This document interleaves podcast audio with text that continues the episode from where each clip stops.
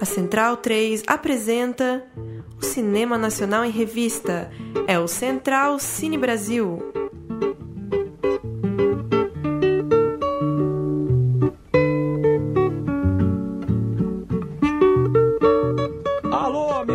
Da Rádio Central 3, vamos para mais uma edição do Central Cine Brasil.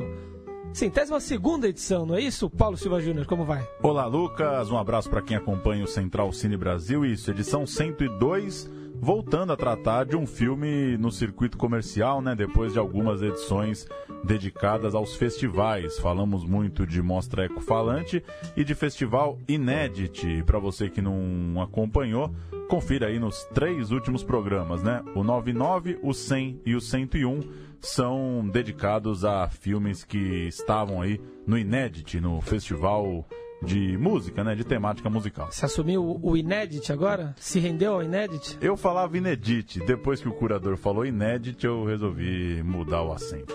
E hoje a gente vai falar de um filme bastante especial, né? Peculiar, um filme que foge à curva do que a gente costuma retratar do cinema nacional, As Boas Maneiras. Pois é, é, filme de Juliana Rojas e Marco Dutra, que traz a Clara, uma enfermeira solitária, uma mulher negra que vive na periferia de São Paulo e é contratada para cuidar do filho, para trabalhar como babá e também para auxiliar ali um final de gravidez da Ana, uma mulher branca vinda do, do, do, interior de Minas, né? De uma, de uma família ali da, do, da zona rural, do interior, é, abastada né, financeiramente, vive sozinha com uma, com uma independência financeira e é, uma mulher branca numa região privilegiada da cidade de São Paulo. E aí uma a noite de lua cheia, né? O, todo o ambiente fantástico aí do, da figura do lobisomem, muito bem retratado em São Paulo, né? Trazido para o contexto local é o que acaba se tornando o, o mote principal do filme. O filme foi filmado em São Paulo e Barueri. A gente vai ouvir a entrevista daqui a pouco da Juliana e do Marco e eles vão dar mais detalhes sobre essa cenografia do filme, enfim, a o que eles utilizaram para construir esse universo fantástico de As Boas Maneiras, a gente comenta mais isso. Mas a fotografia, mais uma vez, é do português Rui Poças, fez, fez Zuma, fez é, O Deserto, né? Algum outro filme que a gente retratou? Eu, de cabeça, eu lembrava esses. Eu vou abrir aqui a filmografia completa dele, eu já dou. Enfim, mas um, um diretor que tá, tá bastante em alta, né? Tá bastante em destaque. A direção de arte também me, me chamou muito a atenção. O, especialmente as primeiras cenas ali do apartamento da, da Marjorie este ano. Muito bonito, muito, muito bem feita. Fernando Zucoloto, Fernando né, o diretor Zucoloto. E o filme levou o Leopardo de Prata em Locardo, mais uma série de, de prêmios internacionais. Aqui no Rio, no Festival do Rio, ganhou cinco honrarias. Estreou em março na França, antes de estrear no Brasil com mais 60 cópias, um número bastante representativo. É e... que pro, talvez para o circuito francês num 60 cópias não representa um lançamento gigantesco, mas para os padrões nós, brasileiros sim, né? é muita coisa, né? Um fenômeno parecido com Gabriel e a Montanha também, né? Dois filmes que talvez é, façam mais estardalhaço lá do que aqui, né? O, só para passar aqui alguns filmes do Rui Poças, o português. Zama, como você citou, ele fez também o Tabu, é, dirigiu a fotografia de Tabu, filme do Miguel Gomes. Manhã de Santo Antônio, outro filme português. Duas Mulheres, Tony. Uh, aquele querido mês de agosto. Já tem uma longa é, produção lá no cinema português. O Ele Ornitólogo também, outro filme bastante interessante, tem essa esse que sombrio, né, de suspense. Ele que é de meia meia, tem seus cinquenta e pouquinhos anos aí. Sim. O falar também que o, a dupla, né, a Juliana e o Marco Dutra dirigiram é, o Trabalhar Cansa, né? A primeira parceria entre eles. A Juliana também está passando por uma fase de assinar alguns roteiros, né? Ela assinou episódios de Supermax e também da série 3%. O próximo longa dela, o projeto se chama Cidade Campo, enquanto o Marco Dutra tá tocando um drama que ainda vai ser rodado esse ano, chamado Todos os Mortos, e, e tá escrevendo The Teacher, uma produção lá do Rodrigo Teixeira, da RT Features. O Marco Dutra, é, acho que já tinha se destacado mais por conta do Era El Cielo, né?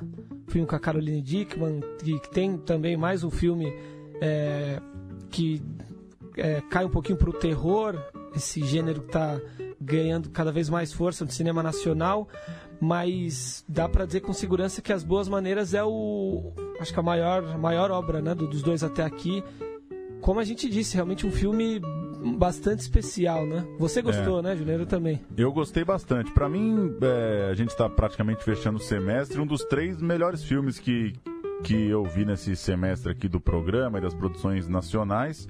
As Boas Maneiras, é, Arábia e Espagé. Três filmes completamente diferentes Sim. que eu acho que colocam já esse, é, essa temporada do, das estreias brasileiras num patamar muito bom. É, como a gente vai ouvir na entrevista daqui a pouco, acho que vai destacar muito a ambientação, né? Muito se fala em cinema fantástico, cinema de horror, de terror a capacidade de ambientar o local, né? Não Sim. de emular uma referência estrangeira, né? E eu fiquei realmente muito, muito feliz de ver um filme de lobisomem, né? Um filme de fã, de uma, uma um roteiro lobisomem que vai Mirim. Esse... Pois é, um lobisomem mirim, um filme que vai para esse lado da fantasia, ambientado em São Paulo, né? É, por exemplo, a personagem dizer que encontrou, encontrou a criança na beira do rio e é o Rio Pinheiros, né? Sim. né? Ou o Rio Tietê, né? A gente tá falando das marginais, ou mesmo. Lá da ciclovia, né? Pois é, ou mesmo cenas é, num shopping center, né? Uma coisa é. tão paulistana e que conseguiu criar esse ambiente fantástico. Eles vão explicar na entrevista aí como que a essa finalização, a tecnologia, principalmente fruto de um edital que eles ganharam lá na França, né? Pôde facilitar isso. É, e a segunda coisa que, que eu achei é, é, bastante legal nessa coisa da ambientação é bancar essa coisa brasileiríssima de ter, por exemplo, uma festa junina, né? Sim. É... Trilha sonora nacional com músicas populares ali, né? Pois é.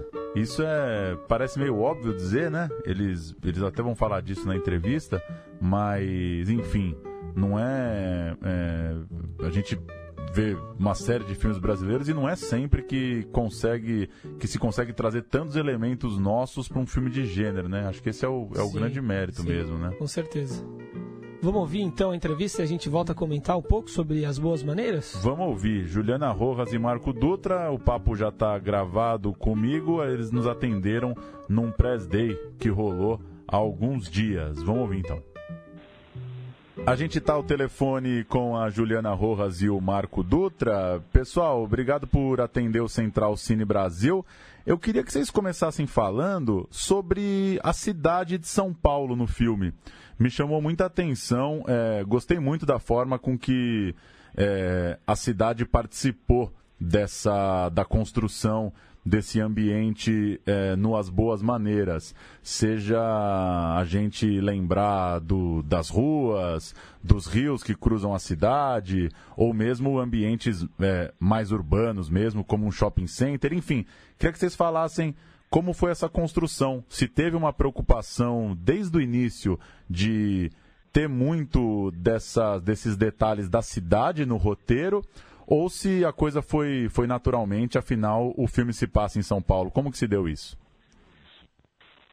É, nós dois é, vivemos em São Paulo, o Marco nasceu aqui, eu sou de Campinas, mas moro aqui já faz 18 anos, e a gente sempre é, contextualizou é, gostou de contextualizar os nossos filmes nas cidades em que eles se passam. E, e para a gente é bastante importante é, ter o espaço geográfico e a relação do espaço com as histórias. E no caso de São Paulo, é uma cidade que ela é muito fascinante e ao mesmo tempo muito intensa e, e às vezes meio opressora, mas também muito interessante, né? É uma cidade complexa e cheia de contradições e a gente queria que é, no filme isso tivesse presente, né? E, e no filme a gente fala bastante sobre contrastes, né? É um filme que fala sobre a lenda do lobisomem, que é uma lenda em que é uma criatura que é, humana e se transforma em animal e a gente buscou essa dualidade tanto na forma que a gente conta o filme, que é em duas partes, quanto nessas discussões. E uma das questões são os contrastes sociais que a gente tem em São Paulo e que estão ligados com a geografia, né?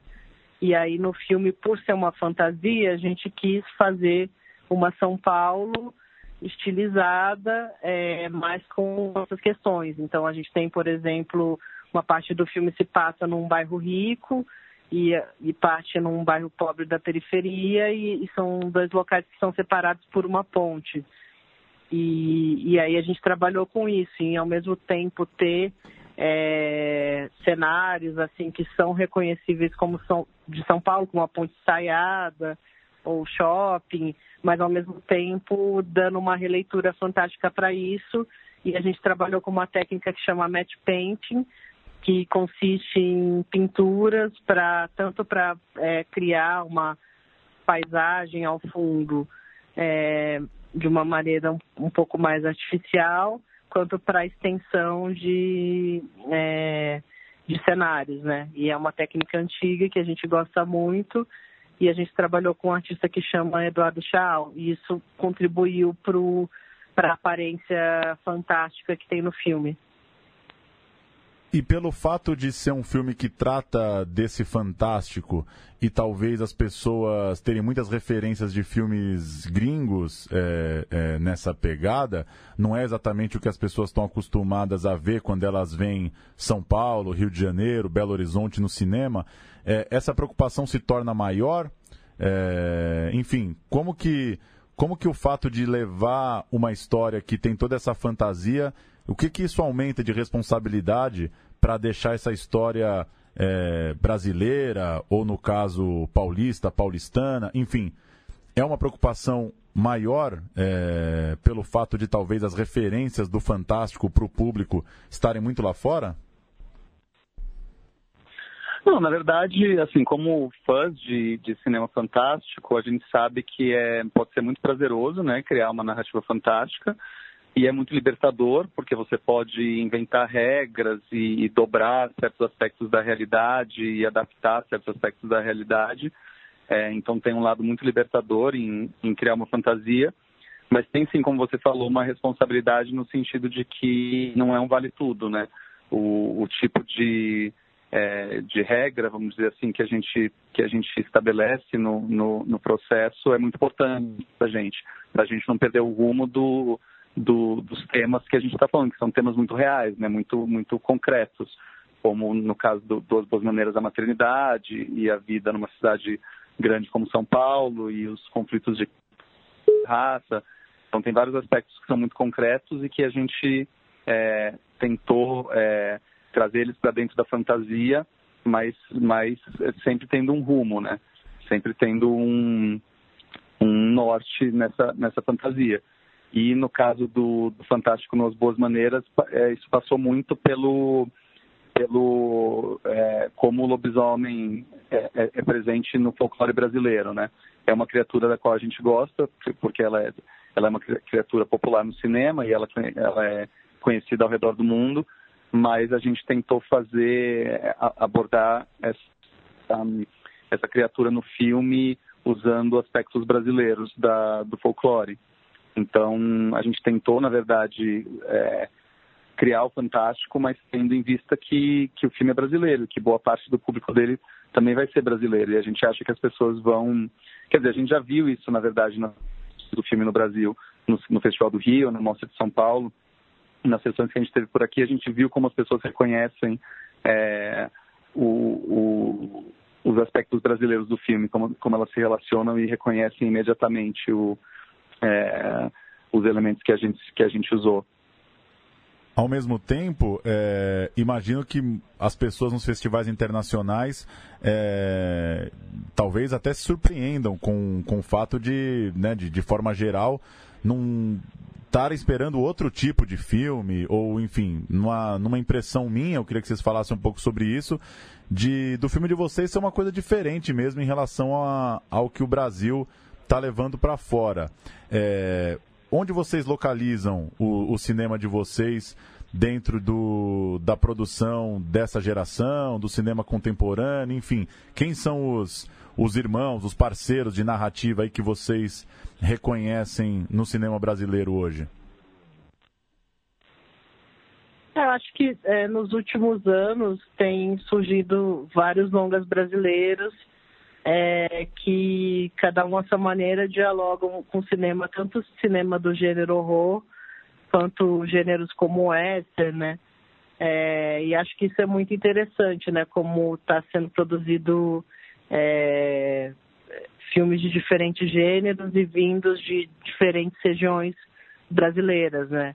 E é resultado também dos incentivos públicos que, é, principalmente do fundo setorial, que tem uma preocupação de não centralizar a produção em Rio e São Paulo e de ter é, de que as outras regiões do Brasil também produzam cinema.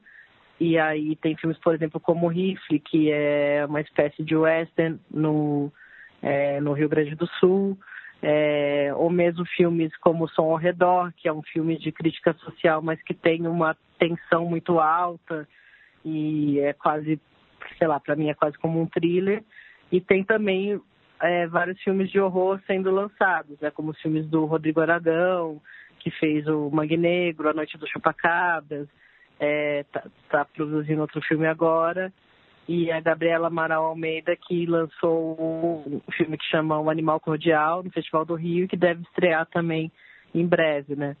Então, acho que está tendo é, uma safra agora de filmes de gênero, e a gente fica feliz de estar tá vivendo nessa época.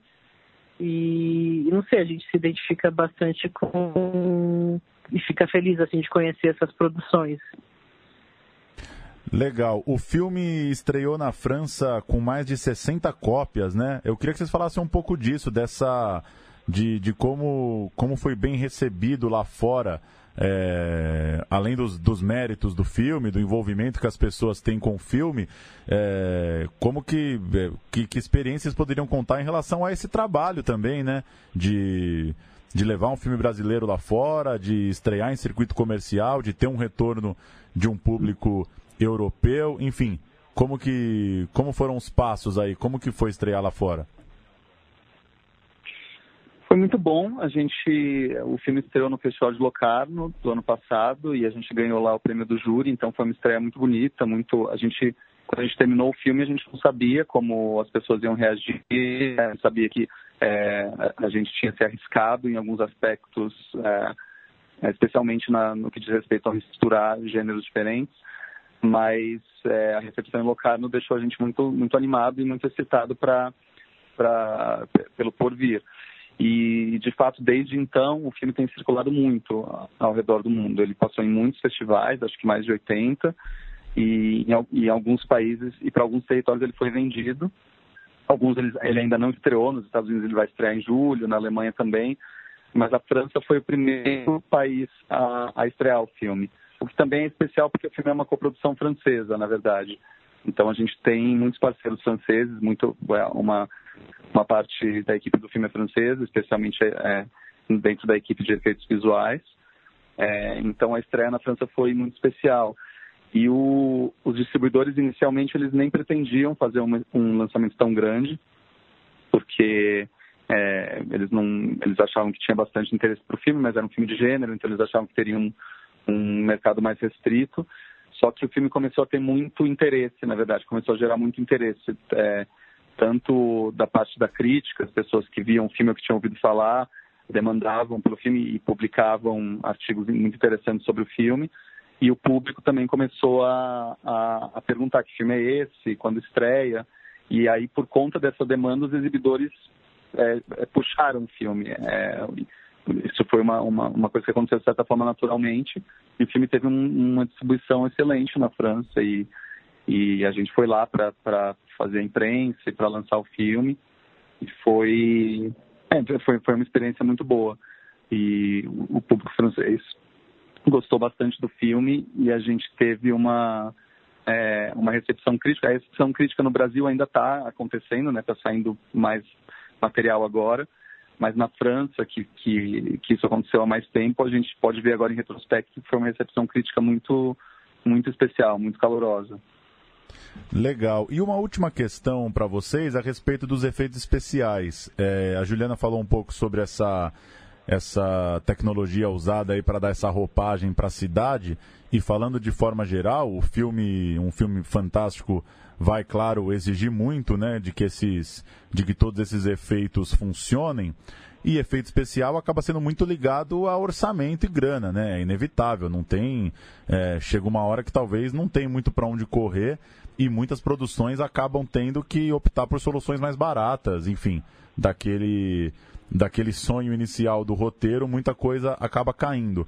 Queria que vocês falassem um pouco disso. Deu para fazer tudo o que vocês é, queriam e, e, esteticamente, como que, como que vocês encontraram essa, essa solução diante de, enfim, de questões ali de tecnologia, quando a gente fala de fantástico, de lobisomem, disso tudo, que a gente acaba, é, como eu disse, ficando às vezes um pouco na mão do que, que o orçamento vai dar conta. Enfim, como que, como que essa conta fechou e o, como vocês chegaram nesse, nessa cara do filme, no fim das contas?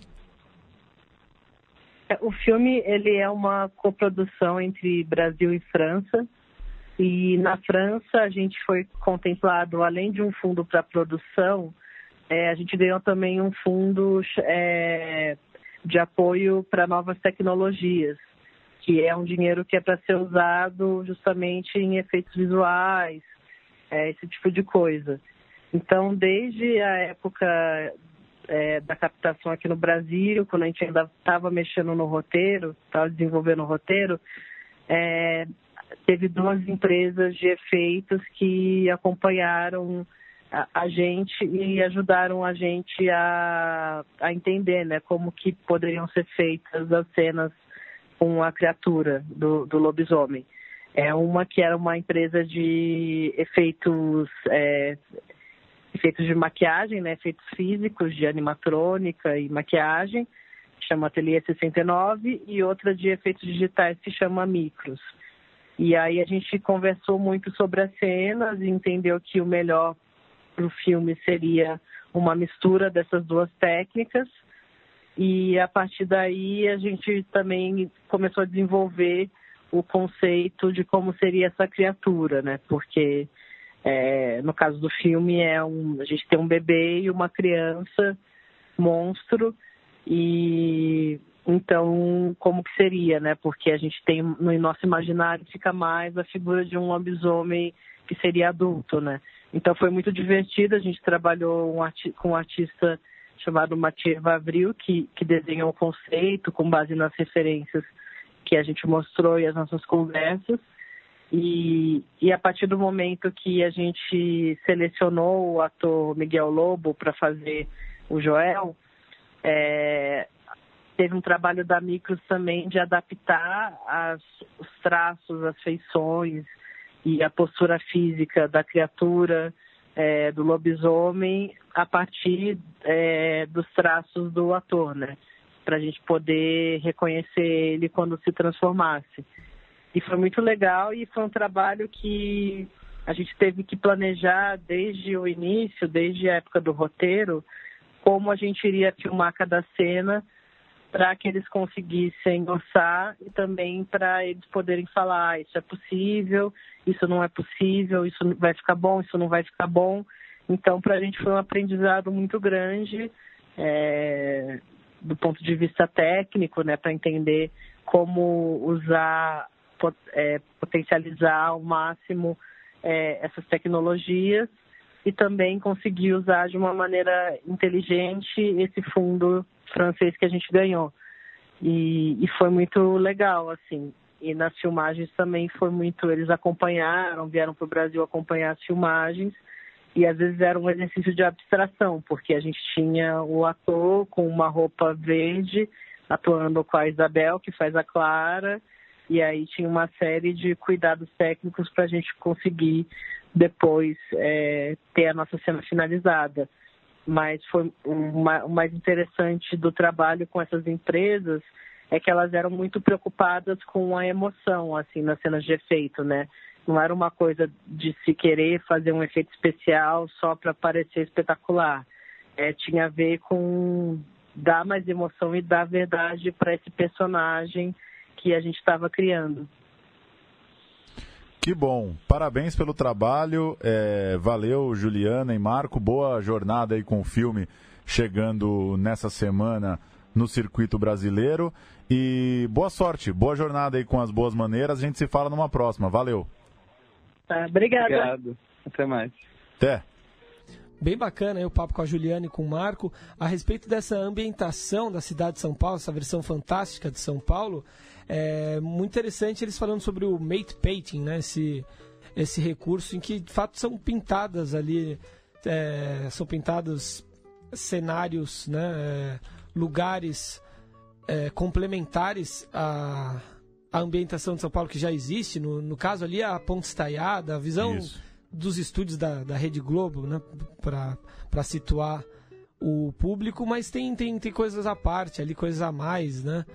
que, que dão esse toque de um, de um lugar de um lugar realmente que você vai criar na sua cabeça, né? Que você vai vai fantasiar e uma, um recurso que já foi usado em filmes de Hitchcock, por exemplo, né? Os pássaros e, e que cria de fato um um, é um estratagema bem, bem interessante mesmo que, que te, te coloca, te faz mergulhar, te faz entrar no, no ritmo do filme, que, que é um filme que flerta aí com, com terror, flerta com humor, né? Você dá risada no filme também, com, com fantástico, como você disse, Júnior, sem, sem esquecer é, da, da realidade nacional e de e de, de, de, recursos do, do, nosso dia a dia, coisas bem palpáveis e populares aí do, do Brasil. É, eles deixam clássico, eles deixam claro, desculpa, em, em todas as entrevistas, que eles gostam muito dos personagens clássicos aí de,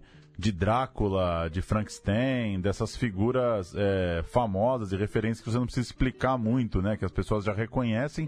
E nisso, é, a lenda do lobisomem é também uma lenda global, né? Uma lenda presente em vários países.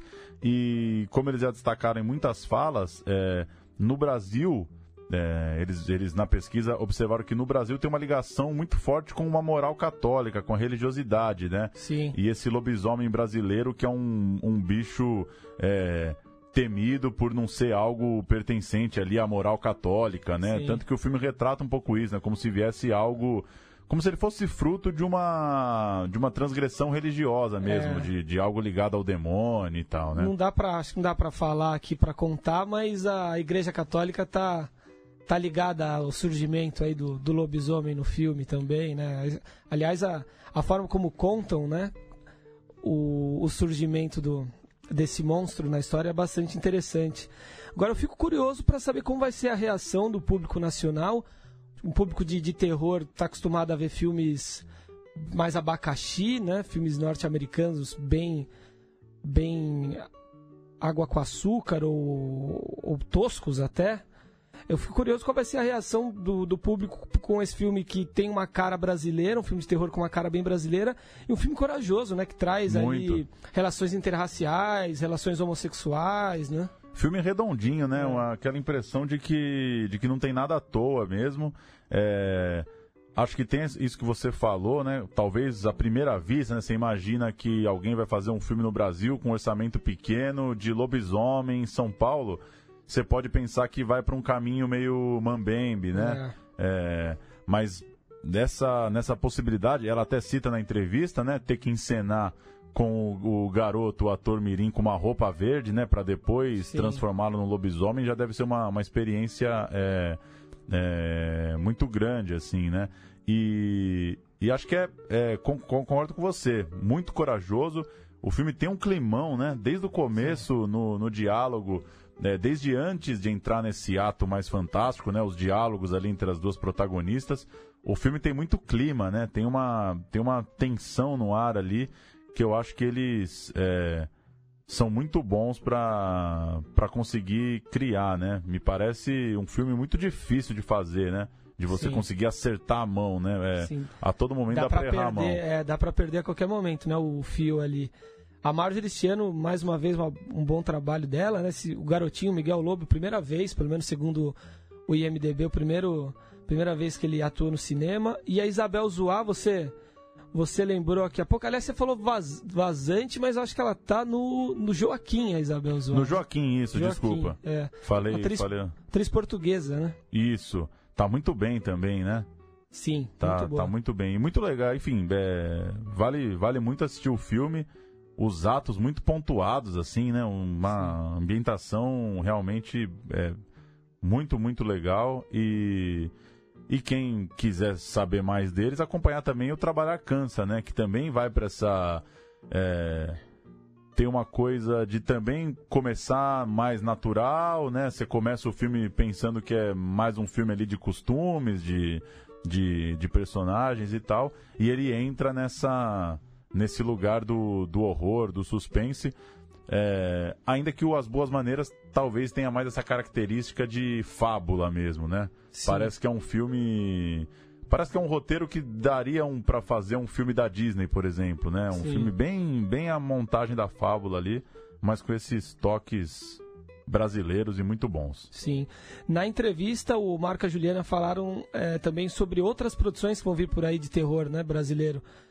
Que é, como a gente falou, um gênero que está em em franco crescimento, não só no Brasil como no mundo. Eles falaram de Nó do Diabo, do Ramon Porto Mota, Ian Abé, Gabriel Martins e Jesus Tibuzzi, estreia aqui já 14 de junho, né, nessa semana.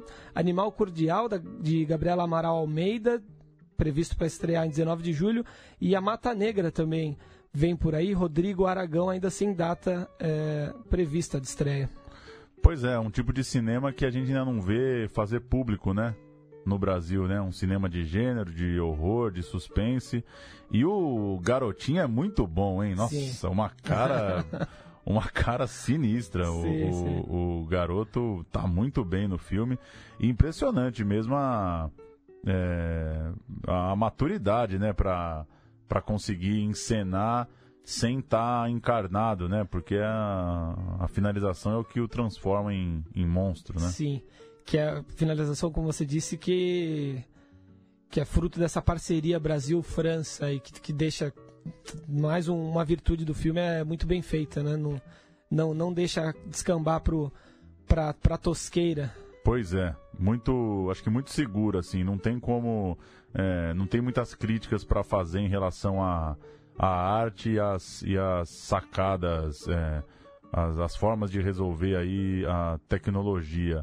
O filme, como você citou, é, prêmio especial do júri no Festival de Locarno, na Suíça, melhor longa de ficção pelo júri e melhor longa da crítica no Festival do Rio, que rendeu também outros prêmios, é, e uma série de críticas muito positivas, né? O Inácio Araújo, por exemplo, na Folha, na mostra em 2017, escreveu tão pouco preocupado com o Brasil na superfície, esse filme tem a nossa cara que acho que é uma, um elogio ótimo, né, para um filme do cinema nacional. Talvez Sim. as produções muito presas ao contexto social, né? Uma responsabilidade muito grande de responder algumas Quase uma obrigação, né? questões sociais. E esse filme, é, talvez à primeira vista, parece não ter essa pretensão, né? Não é um filme sobre, sobre essa, essa questão, sobre o abismo social especificamente, mas acaba tendo isso lá também. Que é bacana dessa lista que você fez, que eu, eu acho que concordo, dos três melhores até aqui.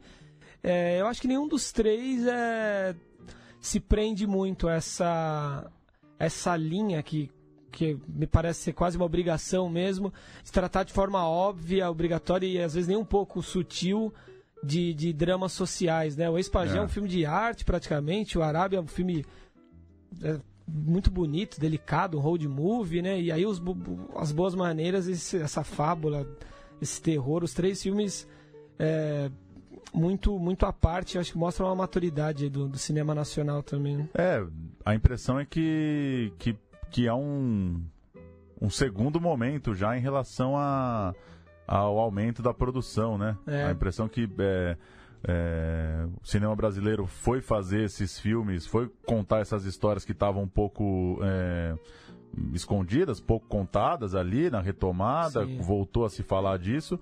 E aí esses diretores vão explorando isso, né? De usar essa, essa temática do trabalho, da relação social, da desigualdade, da, da relação é, campo-cidade ou, ou tribo indígena-cidade, no caso do Espagé, mas para fazer filmes já muito mais maduros, né? Sim. E certeza. eles muito jovens também, o que é sempre bom, né? Estão na casa dos, dos 30 e poucos aí. Ambos não, não têm ainda 40 Juliano anos. Juliano né? e o Marco, né? Juliano Estudantes Marco, da é. ECA, os dois, né? Estudantes da ECA ainda são muito jovens também. ECA, muito bom. Escola de Comunicação e Artes da USP. Isso. Vamos passar pelos prêmios aqui? Vamos lá, falar do Cine PE, prêmios é, longas, mostra competitiva.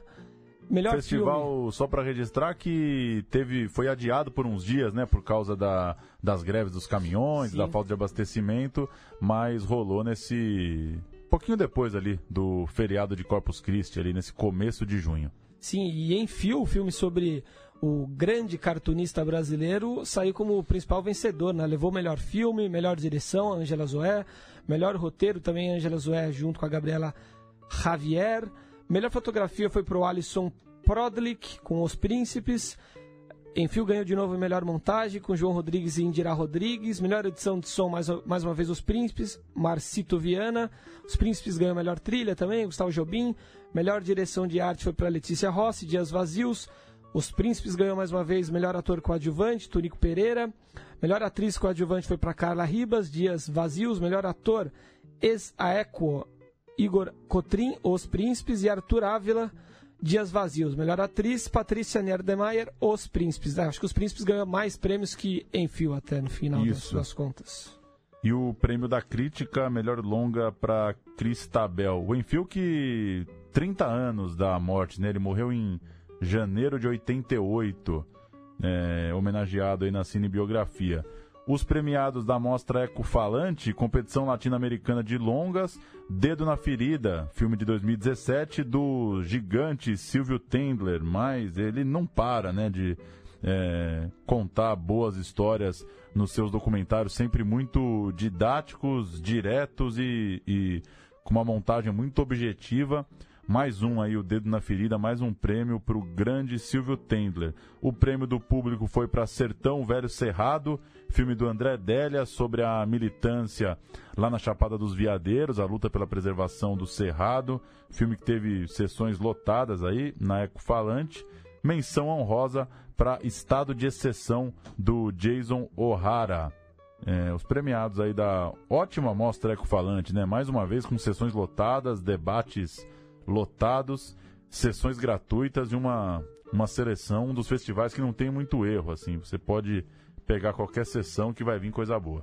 Certeza. Segue em cartaz a, o Inédit, né? Com Isso, mais alguns dias. Esse também, final de semana ainda tem. Isso.